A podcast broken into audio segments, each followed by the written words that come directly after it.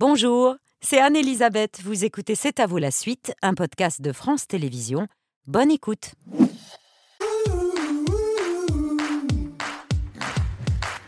C'est à vous en direct jusqu'à 21h avec Émilie, Pierre, Patrick, Mohamed et notre chef ce soir, Philippe Dominguez, chef du restaurant Le Verrou d'Oda, c'est dans le premier arrondissement de Paris. Ce soir, hommage au Portugal, avec une brandade de morue, accompagnée de toast au poivron que je suis chargée d'assaisonner. C'est ça, tout Et vous m'avez dit généreusement.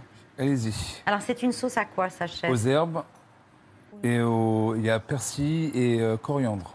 Moi, j'aime bien Hop, quand ça baigne. Hop, parce que vous êtes d'origine portugaise Tout à fait. et donc vous rendez hommage à votre pays d'origine. Bien, voilà, tout à fait. Merci chef, à tout à l'heure pour À le dîner. C'est à vous. Merci beaucoup. C'est une star internationale, grande musicienne, premier violon du très prestigieux orchestre philharmonique de Monte-Carlo, qu'elle a rejoint il y a une vingtaine d'années, le temps de maîtriser l'hymne monégasque, mais aussi l'hymne français.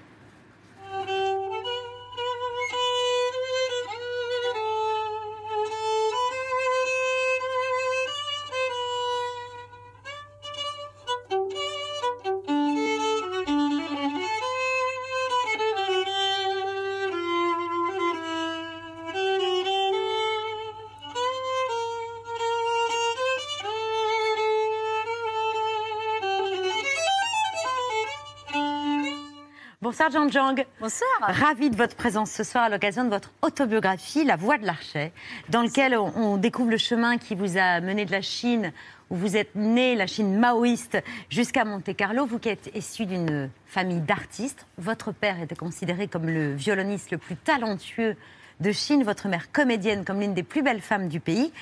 Et pourtant, vous viviez dans une pauvreté extrême, tout en bas de la pyramide sociale.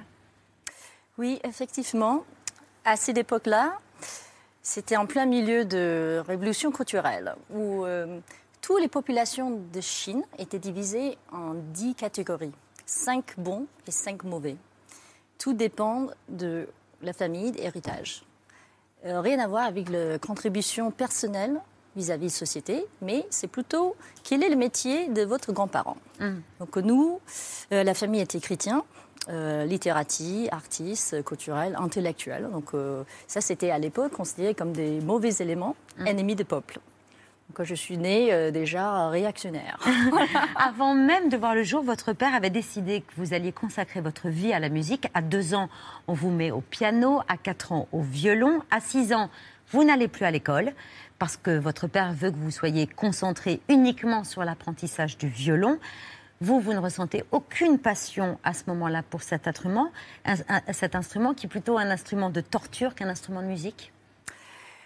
Je pense que tous les enfants sont naturellement musicaux, n'importe quel style de musique. Tous les enfants, partout dans le monde. Je pense que ça, c'est la musique, c'est un langage inné, universel.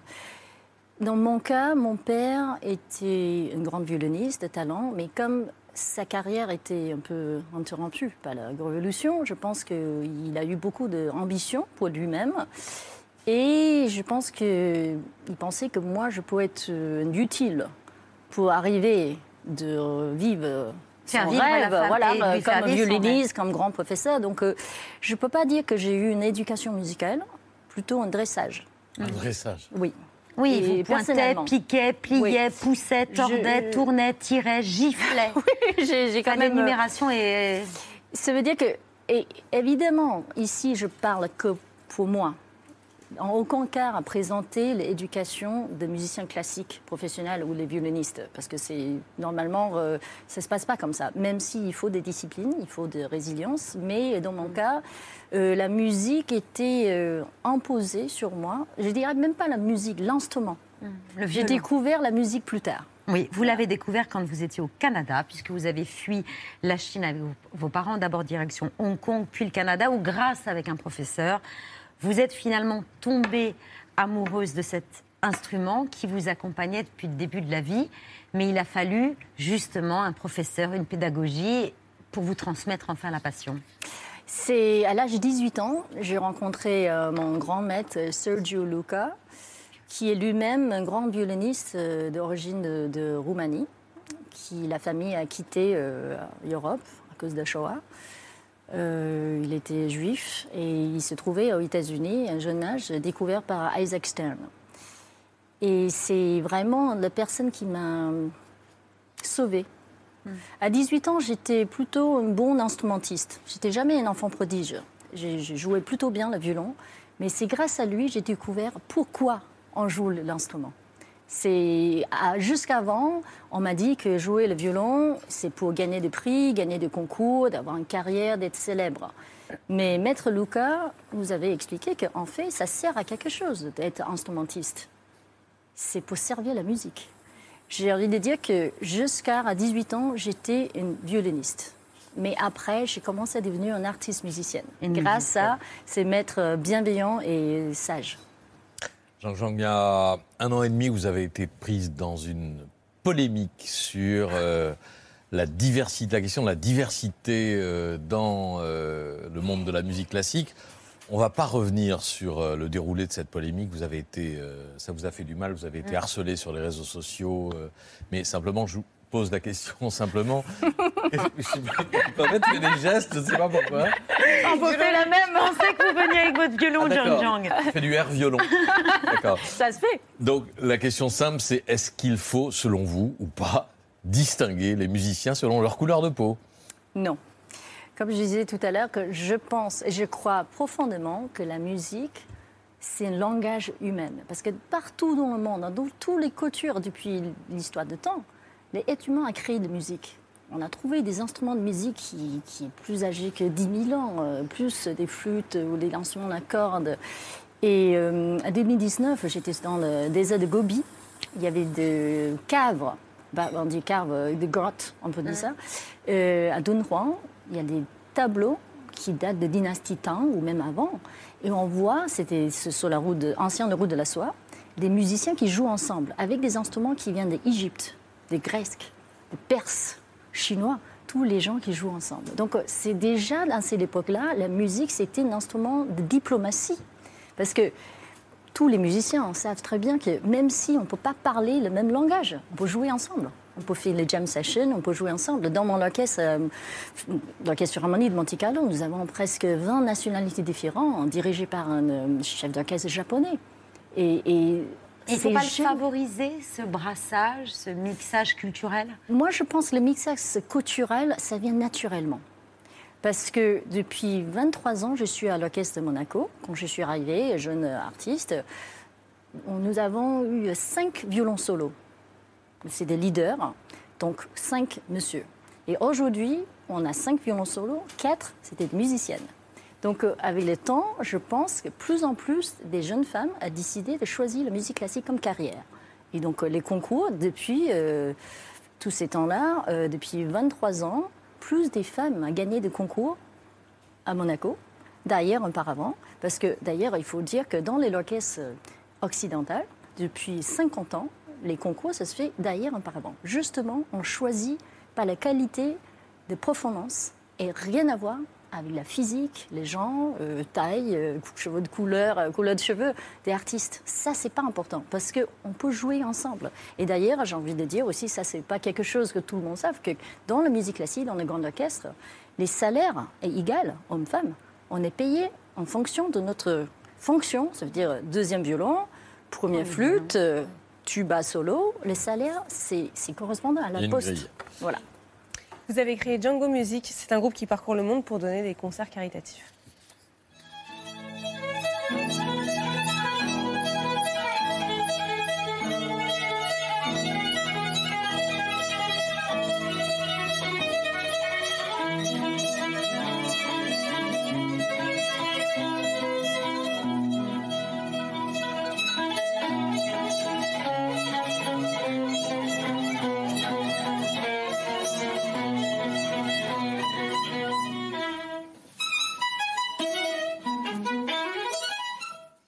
Le déclic, ce qui vous a donné envie de poursuivre, euh, c'est euh, la surprise que vous avez ressentie quand vous avez découvert la somme récoltée après le premier concert, le premier concert qui était euh, pour venir en aide après le tsunami de 2004 dans l'océan Indien. Oui, et j'étais déjà à Monaco, hein, dans l'orchestre philharmonique. En fait, à Monaco, un principal de Monaco, il y a une grande tradition de philanthropie. Toutes les personnes que j'ai fréquentées, que je, je suis devenue amie avec, c'est très international. Il y a plus que 140 nationalités qui vivent et travaillent ensemble à Monaco. C'est un tout petit pays, mais c'est très ouvert, très euh, inclusif, on peut dire. C'est vraiment de vivre ensemble. Et j'ai appris beaucoup de choses euh, depuis euh, tout de suite. Tout le monde que je connaissais participe dans les philanthropies, soit passer du temps dans les hôpitaux, aller dans les EHPAD ou donner des fonds pour aider les enfants ou des handicaps. Donc pour moi, c'était un peu naturel d'essayer de participer. Et voilà, donc on a créé un concert suite à le désastre euh, immense de ces tsunamis dans le, dans le Pacifique. Et c'était euh, lié avec l'église anglicaine de Monaco pour aider un village particulier euh, dans le Sri Lanka, qui était vraiment dévasté. Et j'étais sous-pris parce que l'église était pleine. Et nous avons créé ces concerts euh, toutes seules. À l'époque, euh, il n'y avait pas euh, social media. Donc, euh, j'ai fait une poster noir et blanc. J'ai passé à porte à porte, dit on fait des concerts. Et c'est là que j'ai vu qu'avec le violon, on peut sauver des vies. Voilà. Il faut lire cette, auto- cette autobiographie, Zhang Zhang, La Voix de l'Archer, parce que votre parcours est hors norme, euh, de votre enfance jusqu'à aujourd'hui, euh, premier violon de l'Orchestre Philharmonique de Monaco. Euh, La Voix de l'Archer, merci beaucoup d'être venu nous parler de votre parcours. Et la prochaine fois, vous venez avec votre violon. Déjà, ça m'évitera de faire euh, de l'air va jouer violon. Et on aura le plaisir de vous entendre Évidemment. en jouer, parce que c'est toujours merveilleux d'avoir euh, des grands violonistes, des grands musiciens autour de la table de C'est à vous. Merci, vous restez avec nous Merci pour l'œil de Pierre.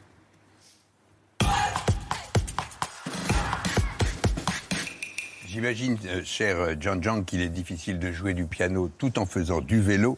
Et pourtant, c'est un son qui peut accompagner joliment une balade sur les petits chemins. Quand on partait de bon matin, quand on partait sur les chemins, à bicyclette. Nous étions quelques bons copains. Il y avait Fernand, il y avait Firmin, il y avait Francis et Sébastien. Et puis Paulette. La plus belle balade à vélo qui soit passée dans l'histoire, c'est celle d'une américaine de 17 ans à l'époque. Elle s'appelait, elle s'appelle Ruth Orkin. On est en 1939.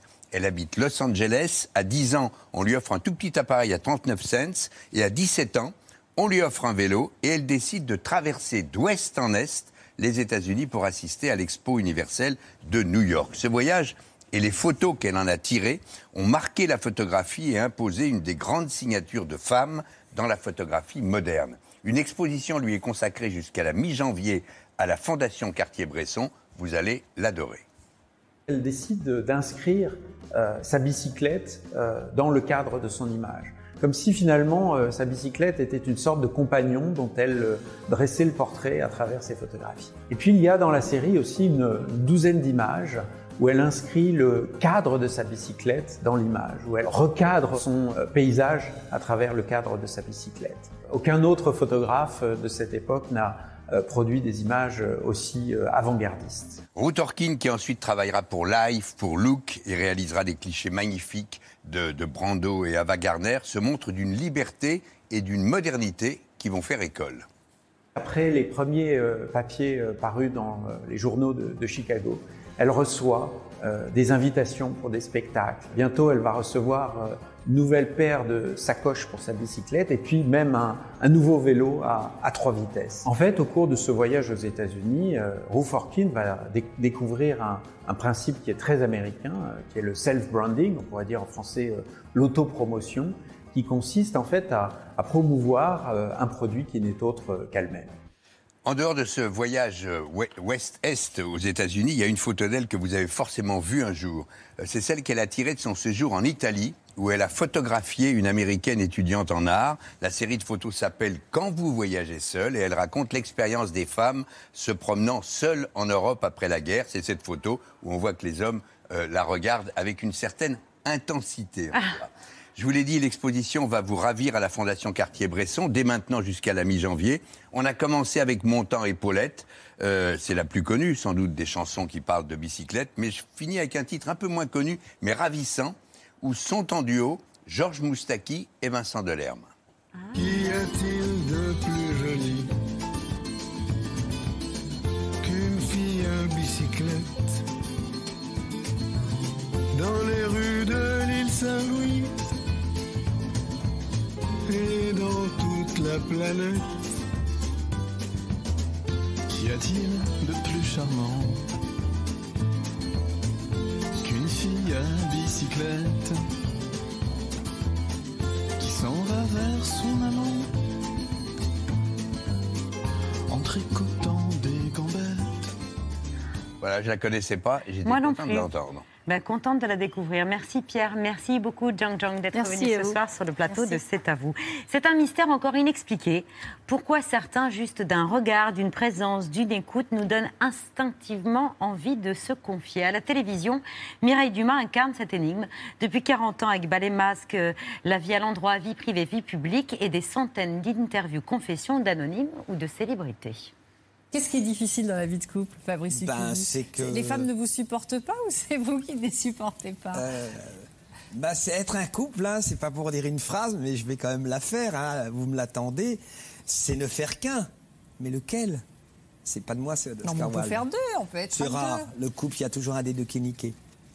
Pourquoi vous nettoyez la table? Parce que je suis libre. J'en ai vu quelques-uns le faire aussi quand Ah ils bon sont embarrassés. Ça, c'est signe d'embarras. Ah bon? Bah, bah, je suis pas- C'est assez embarrassant d'être en face de vous. Ah bon? Oui, bah, parce qu'on est touché, on est séduit, et puis en même temps, on se dit, oh là là, on n'est pas dans ses repères habituels. Ah, il sera propre. Le, vous le faites, oui, le je vois, que vous, je vois hein. nettoyez. Vous n'êtes pas le premier. Non, mais un parce peu, que ça un peu rassure. embarrassé. Et- et Je sais Ça pas. rassure, qu'est-ce parce que, que c'est un, ça rassure. Alors, où en étions-nous dans nos Oui, questions? alors j'ai oublié. On est en plein potage. Là. Bertrand, touché, séduit, embarrassé dans le potage aux côtés de Mireille Dumas en coulisses Ça va vous Non, moi pas du tout, euh, pas du tout stressé, pas du tout embarrassé. Tout va bien. Euh, Mireille, vous, vous prenez toujours en consultation vous voulez J'aimerais apprendre comme à m'imposer. J'aimerais parler. Enfin, on en parlera après l'émission. Euh, Mireille Dumas est votre invitée. Merci beaucoup. C'est parti. Bonsoir Mireille. Bienvenue sur le plateau de C'est à vous. À l'occasion notamment du lancement, enfin c'était au mois de juin dernier, de la chaîne YouTube Ina Mireille Dumas, sur laquelle évidemment on pourra revoir en longueur euh, ses entretiens de vie privée, vie publique avec Fabrice Lucchini et Benoît Pelvord, qui ont été l'une des les deux les- les- parmi les personnalités qui vous ont donné le plus de fil à retordre en interview, parce qu'ils se cachent derrière l'humour pour pas se laisser à l'émotion. Mais celui vraiment sur lequel vous avez dû hurler, c'est Bernard Tapie. Sinon, vous perdiez le contrôle de votre émission. Il fallait que je lui demande la parole, oui, bien sûr. Puis on était, l'exercice était différent. Ce n'est pas un tête-à-tête. Là, c'était, euh, le grand plat- c'est le grand plateau. Non, on est plusieurs euh, autour de la table, et donc euh, il, euh, il se met en scène face aux autres invités. Et du coup, il faut effectivement que je, je lève le doigt et que je crie pour prendre euh, un petit peu la parole et le dessus pour, euh, pour pouvoir poser des questions quand même. Bon, en général, pas besoin de hurler ni d'élever la voix. C'est dans une confiance totale que, les invi- que vos invités parlent de tout. Et demain soir, sur France 3, on redécouvrira, on décou- on redécouvrira les plus forts de vos échanges avec des artistes sur le thème de la famille. Votre père vous a vu sur scène? Il m'a pas vu à l'Olympia. Ça, c'était son, rêve, c'était de me voir à l'Olympia un jour. J'ai toujours avec moi dans mon petit agenda une, lettre de mon père avec un dessin qu'il a fait avec ses mains fébriles. C'était sur la fin de vraiment ces derniers jours. Et il m'a dessiné euh, succinctement comme ça. Il a dessiné un petit bonhomme sur la scène de l'Olympia. Il a écrit Olympia en haut.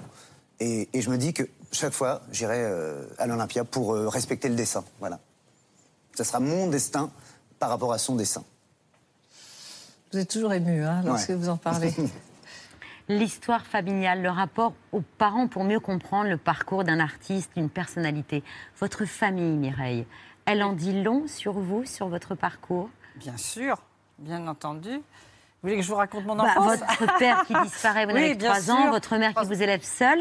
Oui, seule avec euh, cinq frères et sœurs. Et surtout, ma mère est mon institutrice et elle fait fonction de, de père, euh, de mère. Elle devient une amie, une sœur. Mais surtout, j'ai grandi dans ce huis clos.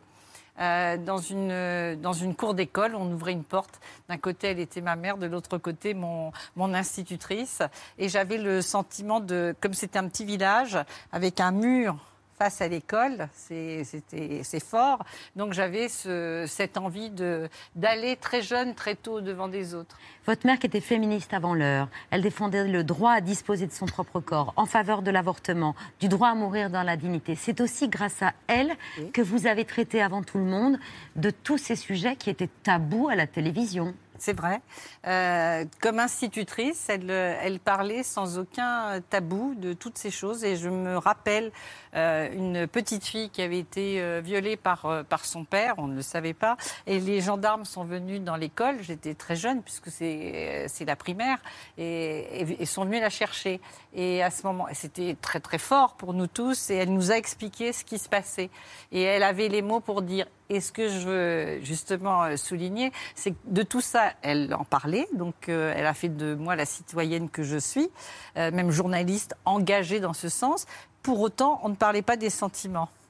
Justement, des choses euh, intimes euh, ne, se, ne se disaient pas vraiment euh, à la maison. Par exemple, la mort de mon père. Enfin, je, je sais que mon père, je l'ai cherché très longtemps.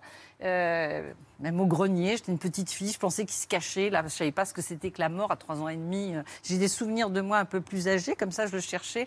Et je n'en parlais pas parce que j'avais le sentiment que ça allait lui faire de la peine. Et on n'en parlait pas. En fait, ces, ces blessures-là euh, restaient, restaient cachées.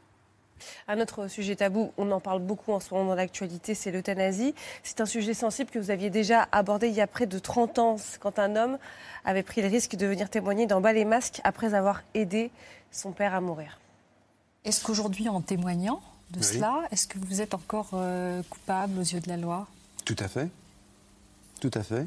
En sortant de cette émission, euh, rien n'interdit le procureur général de me mettre les menottes au point et de m'emmener euh, et de me condamner pour meurtre prémédité. Rien. La loi est faite de telle façon à ce que, euh, malgré mes deux enfants en bas âge, malgré euh, rien n'interdit au procureur général de décider que je suis un meurtrier. Et puis on se souvient aussi de Léa qui était venue parler de son homosexualité et qui, un an après, racontait à quel point son témoignage avait pu être utile. Vous avez eu des retours après la diffusion de l'émission? Une qui, euh, un jour, était dans le métro, n'arrêtait pas de me regarder. J'ai cru que c'était quelqu'un à qui je plaisais. J'ai vu dans le bas les masques et euh, euh, s'est mise à pleurer. S'est carrément effondrée. Je lui dis Mais qu'est-ce qui se passe? Et elle me répond Voilà, j'ai vécu exactement la même chose que toi, avec deux hommes aussi. Je n'ai jamais osé en parler. Tu es la première personne à qui j'en parle. Et on est resté une demi-heure à discuter. On s'est échangé nos numéros de téléphone. On en a reparlé ensemble. Et euh, j'ai eu aussi le cas d'une maman qui m'a interpellée aussi dans le couloir du métro et qui m'a dit euh, Je vais vous offrir un café parce que je dois parler avec vous.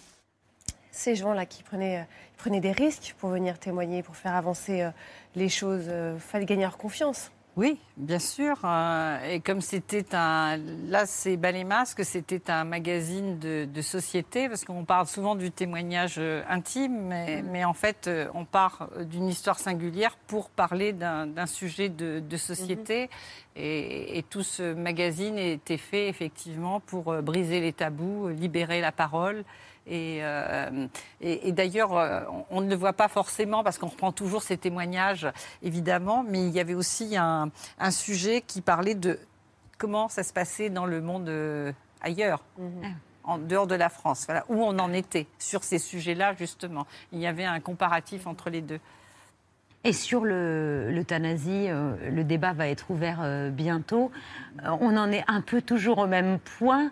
Enfin, c'était dans les années 90, le témoignage. 94. 94, enfin, c'est quand même sidérant. Tout à fait. Et c'est d'ailleurs le, c'est le fils de, de Michel Landa qui, a, qui avait créé dix ans auparavant la DMD, l'Association pour le droit de mourir dans la dignité, et on n'a pas beaucoup avancé. C'est ça qui est, euh, qui est fou. Et, et c'est pour ça que c'est important de, de revoir ça et de, de- de voir à quel point la société euh, avance lentement, même si l'opinion publique aujourd'hui, euh, on l'a vu, est, est prête. Mohamed. Grâce à votre attitude chaleureuse, à votre écoute, vous avez réussi à gagner euh, les confessions des plus grandes stars, mais aussi des, an- des anonymes, des plus anciens, comme des plus jeunes. Et il y a des témoins de vos émissions qui sont devenus euh, cultes. Je pense au petit Charlie, Ah. jeune garçon euh, surdoué de 13 ans et dégoûté de l'amour. Tu n'as pas envie d'être amoureux, Bah. d'aimer, d'aimer? Non. que tu n'as pas envie? Non. J'ai été dégoûtée de l'espèce humaine euh, à vie d'ailleurs. À ce point? Oui. C'est vrai? Oui, oui, oui. Fallait entendre ce que je disais à l'époque, mais aussi il faut comprendre que j'étais persécutée. euh, C'était pas agréable à vivre. Et forcément, Et tu t'es retrouvée en- j'avais j'avais deux choix psychologiques. Soit c'est moi qui suis stupide, soit le monde entier l'est. Alors forcément, Et alors, t'as choisi quoi comme version? à votre avis? Être un, être un enfant surdoué, être un Oui. enfant hyperactif, être un enfant hypersensible, c'est aussi affronter des, des- des problèmes, Des surproblèmes. Ouais. Euh, le harcèlement scolaire, c'est un sujet plus actuel que jamais. et là sûr. aussi, vous étiez presque en avance, notamment avec ces témoignages. Oui, en avance, j'enlève le presque. Et, et- et d'ailleurs, il y avait une, une double problématique là, c'est que justement euh, surdoués, ils avaient, ils étaient souvent en échec scolaire parce que justement un surdoué apprend trop vite, donc il s'ennuie, donc on le met euh, voilà au, Au fond de la classe. de la classe. Et, euh, et il y avait la problématique aussi du, du harcèlement, bien sûr, du regard des, des copains sur, euh, l'enfant. Et vous portez quel regard entre ce témoignage que vous avez vécu il y a 25 ans et aujourd'hui 30 ans et aujourd'hui Le mot Bah, harcèlement n'était ouais. pas prononcé d'ailleurs, si? Euh, je ne sais plus s'il est prononcé, mais en- de toute façon, dans une autre émission, on a parlé du, du Harcèlement. harcèlement. Et, ben, bien sûr, du harcèlement aussi aux femmes, euh, des violences faites aux femmes. Enfin bon, tout ça était déjà abordé dans les années 80-90. Donc euh, on- voilà, c'est c'est lent. C'est une société qui, qui avance très très doucement. Et on, d'ailleurs, on n'a pas la mémoire de, on n'a pas la mémoire de ça. Moi, je vois très souvent là, on, Comme si on l'a vu avec, les avec- problèmes, ouais. oui, avec le mouvement MeToo, tout ce qui s'est passé euh, de ces dernières années, on se dit ah là un témoignage, on, on parle, c'est la première fois qu'elle. Mais ça fait depuis très longtemps que les gens ça parlent. C'est- un peu si. Alors, euh, il y a un côté, euh, il y a un côté décourageant, et, et- et c'est le bien de, des réseaux sociaux qui peuvent être terribles, mais en même temps qui peuvent être une caisse de résonance. Et là, ce qu'il y a de bien, c'est qu'on découvre tout ça sur la chaîne donc euh, YouTube. YouTube, euh, Ina Mireille Dumas qui porte mon nom. Je suis désolée de prononcer mon, mon nom, mais bon voilà, c'est voilà, il, il porte ce nom et on retrouve tout ça et on, Et- on arrive à toucher justement un public. euh, c'est ça qui est formidable. Sur plus les jeune, réseaux sociaux. Toutes, les- toutes, toutes les générations et ils écoutent. Ils ont envie de, de- de savoir. Oui, on découvre pas seulement, euh, on vient de le voir, pas seulement les, les personnalités de vie privée, vie publique. Beaucoup ont cette euh, image-là de vous en tête, c'est-à-dire les, célébrités hein, qui se confient à vous, etc. Mais il y a tous ces euh, anonymes, toutes ces personnes, tous, tous ces personnages, et particulièrement euh, au début de votre carrière, euh, les gens que vous avez mis au centre de vos émissions, c'est des gens que la société avait mis en marge, euh, que vous avez mis dans la lumière. Et euh, dans un numéro de, euh, de Rambobina qui sera consacré au travail de Mireille Dumas, la pièce maîtresse de ce- cette émission sera un documentaire qui a été, que Mireille Dumas a réalisé et produit, premier documentaire produit par votre société, en 92 pour TF1, pour TF1, euh, un, triptyque sur la prostitution, dont le premier numéro s'appelle Travestir, dont le personnage central s'appelle Simone. Pour l'état civil, c'était Alain. Mais depuis 30 ans, Simone s'habille en femme. La nuit, elle se prostitue euh, au bois de Boulogne. C'est un document extraordinaire, extraordinaire, euh, dont on va voir un, court extrait, mais voilà, qui résume à la fois la, euh, la force du personnage et la sensibilité qu'a mis Mireille. Se donner une image de femme, c'est un long cheminement. Quand je me lève le matin, je suis le docteur Jekyll et le soir, je sors en Mr. Hyde. Ça veut dire quoi? Ça veut dire quand on se lève le matin, on a les dures réalités, euh, la barbouze renaissante et puis des tas de choses horribles dont on n'aime pas parler, qu'on n'aime pas montrer. Il y a nos réalités de chaque jour qui qui sont pas celles de monsieur et madame tout le monde. Il faut bien s'en accommoder. Vous vous considérez comme quoi? Travesti? Transsexuel? Transsexuel. Travesti, ça veut dire euh, se déguiser. Je me déguise pas, je vis depuis 30 ans comme ça. C'est un film qui a été diffusé sur TF1 à 22h30. Combien de téléspectateurs ont vu Vous me l'aviez dit 16 ou 17 millions Non, euh, non, Ah bon, non, non, Ça, quand même pas. Ça, c'est vrai, mais c'est à la fin de Au, l'année. au total, 7 millions de téléspectateurs, ce qui est déjà pardon, considérable. le premier Non, soir, euh, oui. non, pas 17 millions, peut-être pas, mais pas le premier jour. Mais euh, 7 millions de téléspectateurs sur la première diffusion. C'est la première fois à la télévision française qu'on montrait un personnage. Alors aujourd'hui, on parle de transidentité. Oui, transidentité. On- à, à l'époque, transsexualité. Oui, il fallait expliquer un peu Voilà, il fallait, il fallait expliquer. Mais euh, voilà, Simone, qui, euh, voilà, qui est, qui est un personnage qui, qui est cher à votre cœur aussi, Mireille. Bien sûr qui Parce qu'elle n'est pas dans la souffrance. Il n'est pas, il est dans la résilience. non, non, non, si, pas si, du si, tout, si, pas si, du si, tout. si. Justement, c'est un, un, un film sur la double, Sur la double souffrance, la solitude, la prostitution, plus euh, le, le transgenre euh, à l'époque. Vous imaginez, ça fait, ça fait beaucoup. Enfin, c'est au contraire. C'est un, c'est un parcours de, de douleur et de, et de souffrance. Et moi, quand je vois ça, enfin, je, j'ai, j'ai- J'adore interviewer, vous le savez. J'ai fait quand même beaucoup, beaucoup d'émissions. Mais euh, c'est vrai que ma principale passion, et, et Patrick a raison de le souligner, c'est la réalisation de, De des documentaires. J'ai toujours. euh, parce que, on, voilà, c'est. euh, on allie euh, l'image et, l'image et la parole et on tricote le, le réel avec l'imaginaire et c'est formidable. Vous avez dû vous battre pour imposer ce sujet-là à TF1 Eh bien, euh, je dois dire que c'est une coproduction, d'ailleurs, euh, en- c'est TF1 avec, à l'époque, euh, La 7. la 7 qui est devenue Arte. Arte. Donc, je pense que c'est l'un des rares, peut-être le seul, euh, documentaire coproduit Par deux chaînes, oui, par des- con- Et, et c'est ce que vous disiez, peut-être sans le savoir, c'est qu'effectivement, il y a eu un tel succès. Euh, quand ça a été diffusé euh, en début d'année, en novembre. TF1 l'a rediffusé l'été, on a refait 5 millions. Arte, enfin la 7 avait, euh, a fait 3 millions, 3 millions. Et à la fin de l'année 93, c'est-à-dire au bout d'un an, 18 millions de Français a- avaient vu euh, Et- et- Simone. Et vous voyez l'impact de Mireille Dumas qui, au moment de la diffusion de- sur- du film sur TF1, venait de commencer Bas les masques sur Antenne 2. Donc, était sur deux chaînes concurrentes à la Oui, et fois. trois, même avec Arte.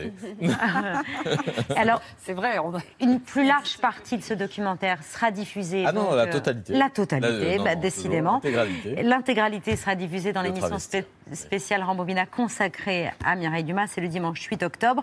Vendredi sur France 3, les artistes et la famille. Et puis on recommande la chaîne YouTube. Ina, Mireille Dumas, ça rime, c'est pratique.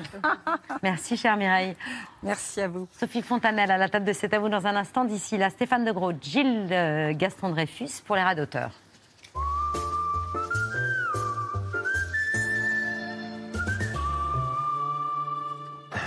Bonjour Gilles. Gilles, Gilles, Gilles. C'est terrible. C'est pathétique. Quoi Ça fonctionne encore dans l'oreille On entend les, les grésillements, les imperfections. La perfection est, est quand même. L'imperfection Non, la perfection. C'est un truc qui est. qui- Pas bien. Non, c'est pour ça la- que je vous apprécie beaucoup. J'aime pas, j'aime pas la perfection. Non, non. J'aime pas, moi. J'aime bien que tout à coup, il y a des imperfections. Ça s'appelle le charme. C'est pour ça que je vous aime bien, parce que vous avez des défauts. C'est quoi votre plus grande qualité? Alors, je vais le refaire, parce que là, vous êtes en pause déjeuner. C'est quoi votre plus grande qualité? Ok, ça c'est le goûter. Alors maintenant, pour le dîner, c'est quoi votre plus grande qualité Euh, Passons au plus grand défaut, votre plus grand défaut. Et votre couleur préférée Hein Le jour de la semaine que, dans lequel vous le sentez le plus à l'aise Quel est votre meilleur ami, son prénom Un endroit de vacances Quelle heure est-il Wow, Gilles, c'est compliqué quand même. Je oui, là, vous m'avez. Donc, je vous ai posé une question il y a trois jours. Oui. C'était quelle est votre plus grande qualité Je vais vous dire ma plus grande qualité. Ok. J'ai euh, la plus grande qualité. Oui. Euh, Maintenant, vous allez le dire ou Oui, la générosité. Vous riez de vous, vous pensez que vous n'êtes pas généreux, c'est ça Faites des bruits en riant, j'ai l'impression vraiment d'être dans une basse-cour. C'est le rire aussi, vous aimez rire. Vos plus grande qualité Moi, la patience à vous écouter. Ou c'est peut-être un défaut, ça. De prendre sur moi pour vous écouter Ouais, ça peut devenir un défaut. Je vous cache pas que je suis assez claqué le soir, hein, mais euh, comment, comment vous avez fait pour garder ça euh, Pour le garder? Alors, c'est une question. hein. On n'est pas obligé de répondre au tac au tac à chaque fois. Il y a quoi comme cassette dedans, par exemple? Vous écoutez quoi? Non, mais ça, c'est. C'est c'est, euh, privé. Vous voulez pas me dire ce que vous écoutez comme musique? Non, non, non, parce que ça, ça vous dira rien. C'est folklorique. C'est? Folklorique, c'est népalais. C'est euh, népalais? Oui, c'est népalais. C'est qui qui chante ça? Ah, ça, je sais pas. Un Népalais? Oui, c'est népalais. Monsieur Gaston Dreyfus? Tintin au Tibet? Oui, hein? Euh, Euh, avec oui, tout- Pardon, tout- je tout- dis pas, il faut que je me précipite. On, on dirait Oui. un, un DJ des, des années euh, 1800. euh.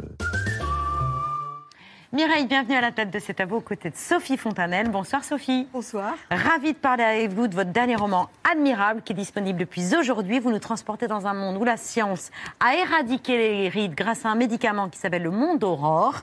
Un médicament qui efface les rides sans aucun effet secondaire. Autrement dit, le rêve. ou pas.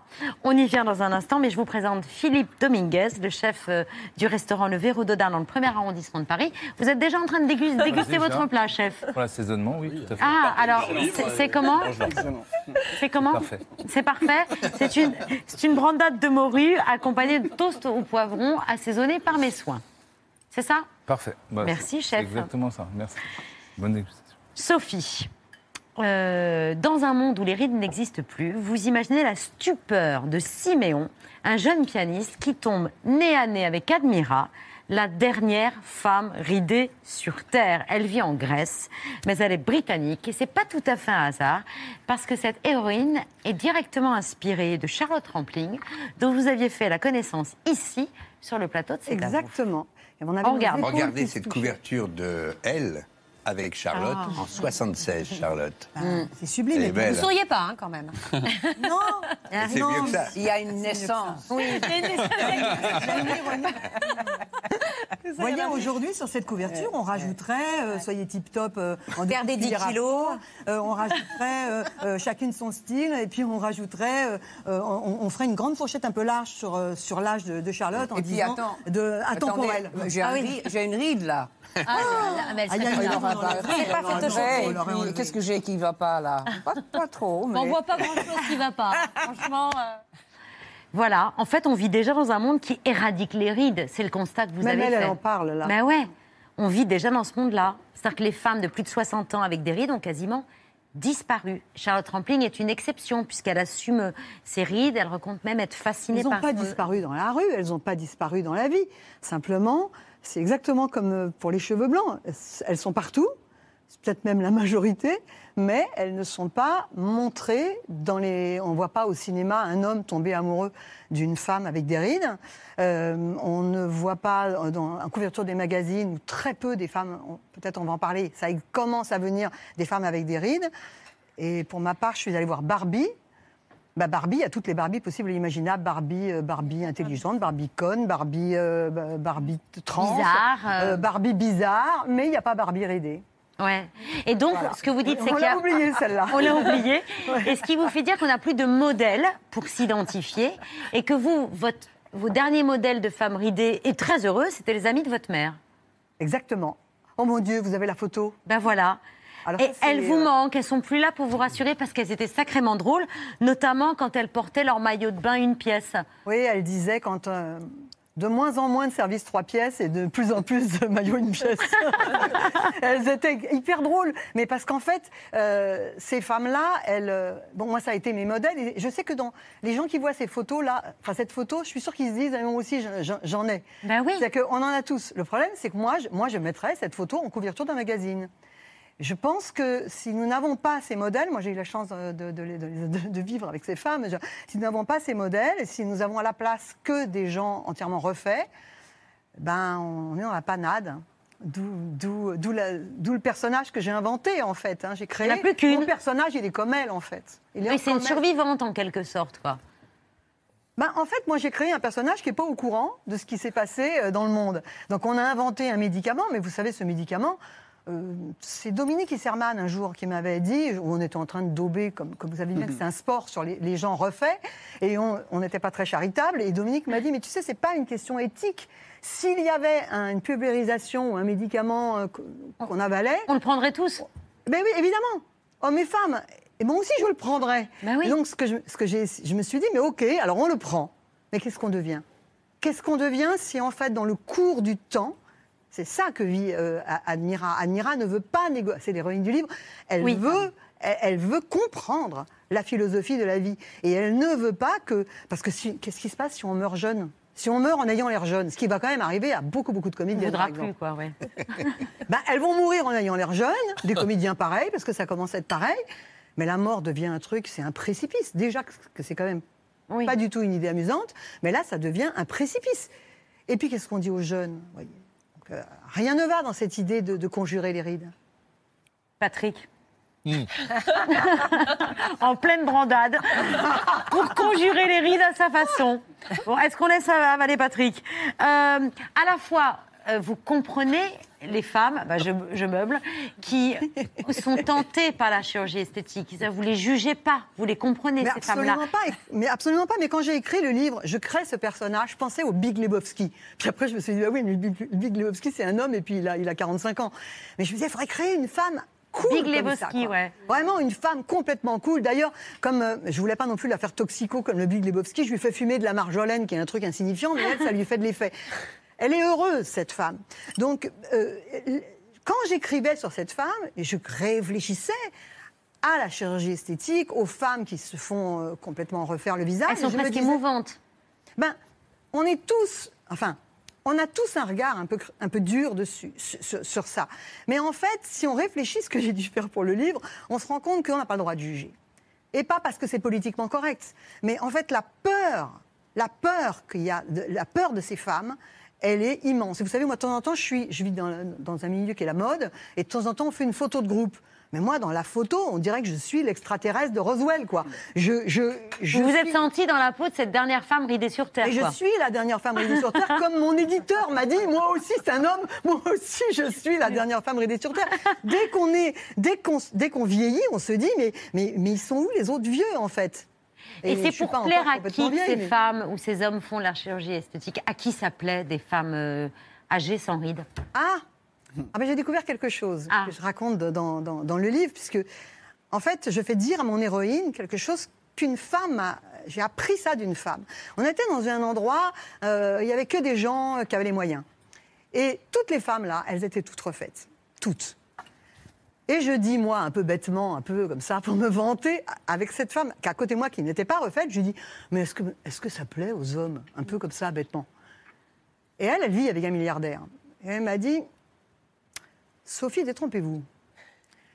Quand un homme a cette puissance, il aime bien avoir une femme qui soit un tel objet. Et en fait, en se faisant de la chirurgie esthétique, la femme conforte l'homme dans sa puissance, puisqu'elle dit, enfin, je vous le dis comme elle me l'a dit, elle dit, pour avoir, pour avoir le bonheur d'avoir le pénis de cet homme puissant, eh bien, je peux aller jusqu'à me scarifier finalement. hein. Je peux aller très loin. Et elle m'a, je- j'ai dit, elle est folle, mais après, quand j'ai réfléchi, j'ai compris que, ben oui, la femme est un objet encore plus quand, quand elle est entièrement saturée de chirurgie esthétique. Après, il y a des femmes qui le font tout simplement parce qu'elles ont peur de vieillir. Je ne peux que les comprendre. Moi, de temps en temps, je me croise dans la, dans la glace, je- je- dans un miroir, dans, dans la rue, j'ai l'impression de voir Mamie Nova. Donc, c'est sûr que... si, quand même, un peu, Pierre. Euh, et, et- et- et donc, Elle je... n'est pas très ridée, Mari- Maminova. C'est ça ma chance. Regardez, voilà. Si vous voulez. Elle a bonne Ah, une mamie Elle a pas trop ridée. Voilà. mine. Mais, mais c'est, si j'ai créé ce personnage, c'est pour me dire, créons un, essayons de créer un, de créer un archétype, une star, quelqu'un qui... euh, Camus disait, il faut, il faut imaginer Sisyphe heureux. Ben, il faut imaginer une vieille femme heureuse. Quand je dis une vieille femme, je- je- elle est plus âgée que Charlotte Rampling, hein, mon, Oui. mon héroïne. Il faut imaginer quelqu'un comme ça d'heureux, d'autonome et d'heureux. Pierre. Je vous cite, euh, Sophie, vieillir pour les femmes, c'est l'équivalent de ne plus bander pour les hommes. Oui, c'est-à-dire que je pense... c'est pour essayer de leur faire comprendre. Voilà. C'est-à-dire que ce que je crois, c'est que euh, les, les- les- j'ai beaucoup réfléchi à ça. Là. J'ai quand même pas mal d'hommes autour de moi qui sont avec des femmes beaucoup plus jeunes qu'eux. Et je me dis, ben oui, ben eux, ils n'ont pas besoin de crème anti-rides. Parce que la crème anti-rides, euh, C'est leur femme, quoi. elle est dans leur lit, quoi. Ouais. Donc, euh, évidemment que c'est rassurant. C'est rassurant jusqu'à ce que ce soit très flippant. Parce qu'à un moment donné, euh, c'est inquiétant, en fait. Mais je crois qu'en effet, euh, le- le- euh, les femmes euh, mettent trop d'importance, exactement comme les hommes mettent trop d'importance dans leur érection. Mais chaque fois que je dis ça, après je reçois des courriers de gens qui disent Mais vous voulez pas qu'on bande, vous êtes castratrice. C'est pas ça que je veux dire. C'est qu'ils mettent trop de, de, de perf- de- de- performatif là-dedans, exactement comme les femmes en mettent trop dans leur La jeunesse, ouais. Et une deuxième citation Oui, il y a une citation que j'aime bien aussi sur votre compte Instagram. Mes rides sont plus belles que ton bide. Ça, c'était elle qui m'avait demandé. Alors, c'est marrant que vous, que vous citiez cette phrase parce que euh, moi, je suis jamais agressive. Et j'avais, m'avait demandé, elle, de faire un petit dessin. Et j'avais fait un dessin et il y avait une fille qui disait Mes rides sont plus belles que ton bide. Et puis, j'hésitais à leur donner parce que je trouvais que c'était méchant. Parce qu'en fait, je, je suis persuadée de deux choses.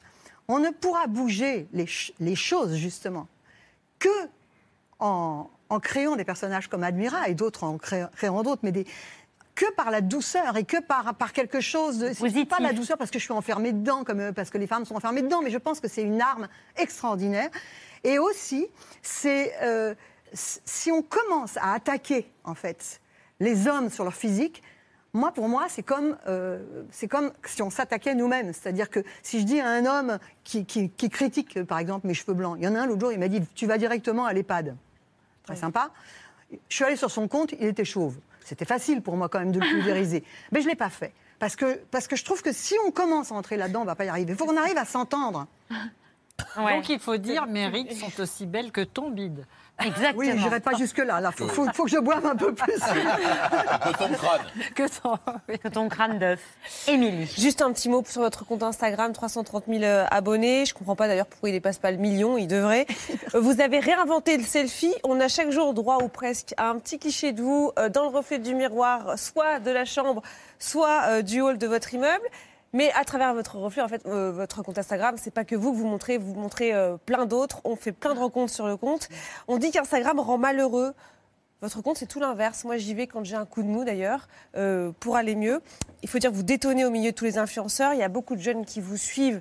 D'ailleurs, c'est une manière de leur montrer qu'on peut faire autrement qu'avec plein de filtres, qu'en se transformant. Exactement, ça sert à ça et c'est pour ça qu'ils me suivent. En fait, je suis suivie par des gens de mon âge ou plus âgés qui se disent bon, voilà, maison, IT, téléphone, maison. hein.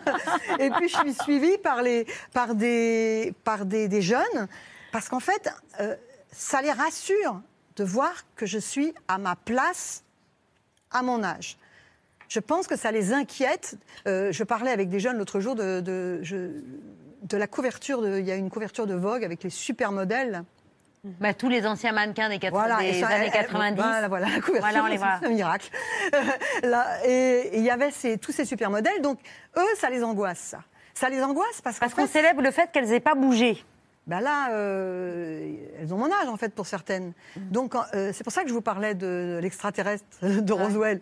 C'est, euh, et, et en fait, ces femmes-là, attention, chirurgie esthétique plus retouche. C'est-à-dire que moi, je combo. C'est-à-dire que quand vous faites ni chirurgie esthétique ni retouche, ben, vous avez votre tête. Moi, je pense que euh, vaut mieux, av- enfin, vaut mieux.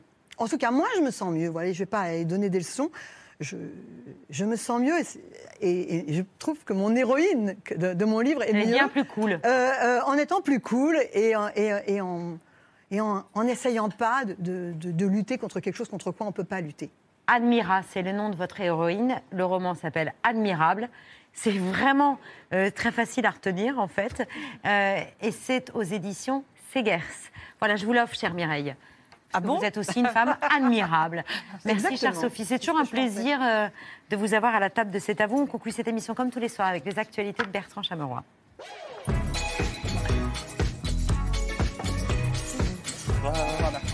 Salut Bertrand. Bonsoir à la une de ce. Nous sommes le 28 septembre. Voici ce que vous ne verrez pas dans la BC ce soir. Aurélien Rousseau, grand perdant du ni oui ni doliprane. Quelquefois du paracétamol parce que je n'ai pas le droit de dire doliprane. Perdu, vous venez de le dire. Vous ne verrez pas l'ambiance torride chez Public Sénat. Parmi les sujets euh, sur lesquels est attendue Elisabeth Borne, alors qu'on entend l'alarme au Sénat, Et Jean-Luc Mélenchon, hyper prêt pour son 20h hier. Bonsoir Jean-Luc Mélenchon. Bonsoir. Vous publiez demain. À la une de ce jeudi petit quiz niveau facile, euh, d'après vous, quelle antenne régionale de France 3 avons-nous, sur laquelle avons-nous jeté notre dévolu aujourd'hui? François Marseille. À mes côtés, comme toujours, quand il s'agit de politique, Jean-Luc Albertini, salut. Et France 3 Corse, qu'on adore. Dominique Moret, vous avez un premier invité euh, pour euh, des réactions. Non, vous êtes sur votre téléphone. Alors, on verra quand Dominique aura fini de jouer à Candy Crush. Et pourquoi France 3 Corse Car l'île de beauté accueillait un invité spécial aujourd'hui.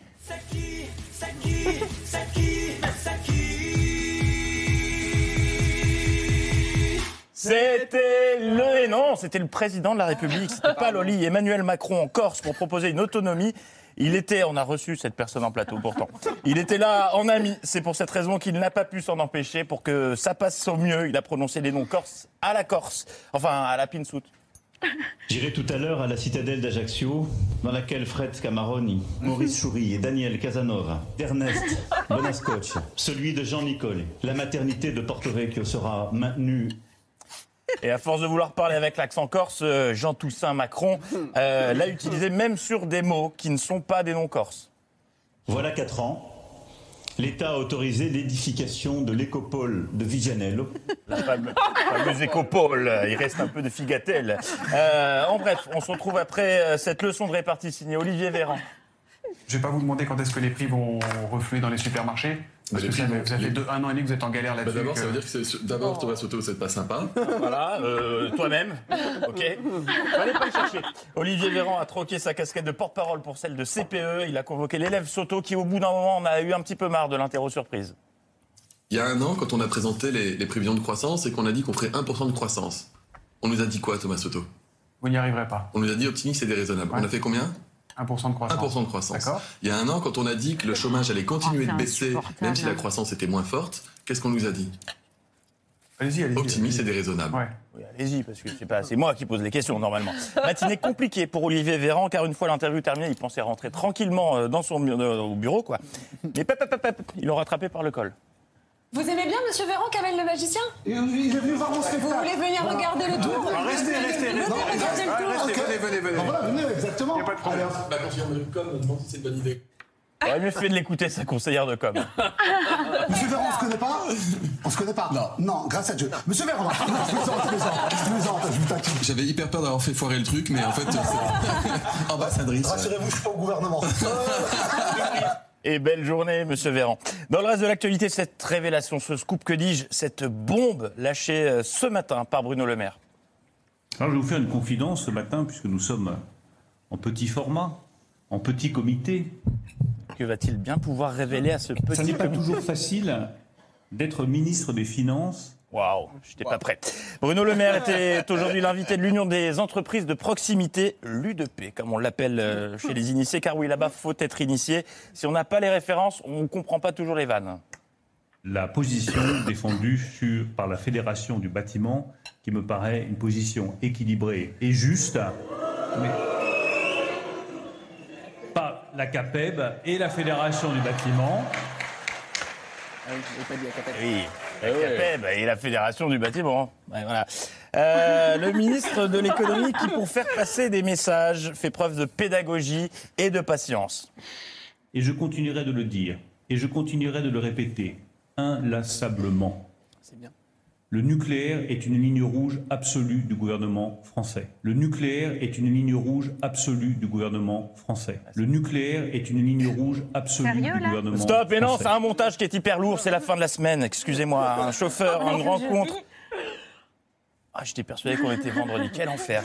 Une rencontre mais qui a eu raison du chauffeur de salle qui était visiblement en sommeil paradoxal puisqu'il lançait les applaudissements avec une petite euh, latence. Euh, le monsieur n'est pas le vrai chauffeur de salle, mais le son est d'origine. Qui permet à chacun de construire sa vie. Vous pouvez compter sur nous en termes de prix de l'électricité. Enfin, sur le long terme, dans les pays d'Europe de l'Est, nous avons investi quelques fédérations que ce soit. Enfin,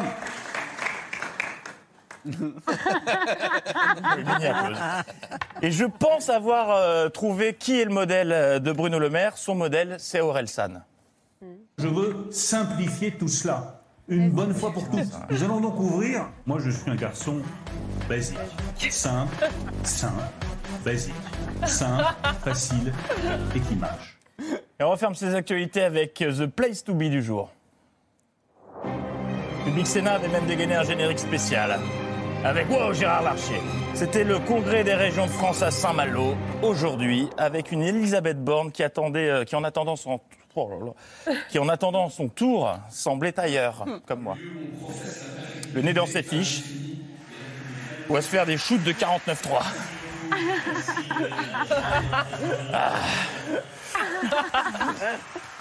Ah, C'est vrai que c'est bon. Mais l'un des bénéfices de ce congrès, c'est de réviser sa géo grâce au président de la région Bretagne qui a pris exemple sur Google Earth pour écrire son discours en partant de très loin pour zoomer, zoomer, zoomer, zoomer, zoomer, zoomer.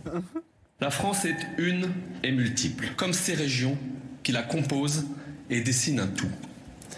Ces régions elles-mêmes sont faites de départements, imbriqués d'agglomérations, constellés de communes, parsemés de quartiers. Eux-mêmes composés de rues, dans lesquelles se trouvent des immeubles, dans lesquels se trouvent des appartements, dans lesquels vivent des Loïc Le, Guérec. Merci, on a compris. Alors, phénomène paranormal, je ne sais pas si ce sont les sénatoriales ou le gueuleton de Versailles, mais Gérard Larcher, qui nous avait habitués à faire des petits roupillons en interview, était remonté comme un coucou. Ah oui, c'était Gérard Collère. Pour ne pas revivre l'expérimentation décevante qui n'a pas pu fonctionner, je vais les nommer, la DRAC, mieux en proximité, c'est mieux. Il faut un État territorial. C'est comme ça que je vois l'avenir des annonces qui vont impacter leur mode de fonctionnement. On ne peut pas continuer à travailler ainsi. Je serai toujours fidèle comme président du Sénat au territoire. Vive la République et vive la France. L'info continue demain. Bonne soirée. Bravo Bertrand, merci beaucoup à toutes les deux d'avoir accepté notre invitation. Restez sur France 5 pour la soirée séance grand format de Mathieu Vidard ce soir sur la cité perdue d'Al-Andalus, l'un des plus importants sites archéologiques islamiques. Si vous voulez bien euh, vous tourner vers Séverine pour saluer nos invités, euh, nos téléspectateurs, merci de, nous avoir... merci de nous avoir suivis. On sera meilleur demain. Ou pas. Excellente soirée sur France 5.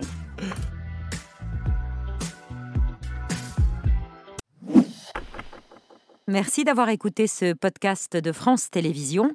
Pour ne rien rater de C'est à vous en audio, vous pouvez vous abonner à tous nos podcasts sur votre plateforme d'écoute favorite dans la rubrique C'est à vous et en vidéo, le replay bien sûr, c'est sur France.tv. À très vite.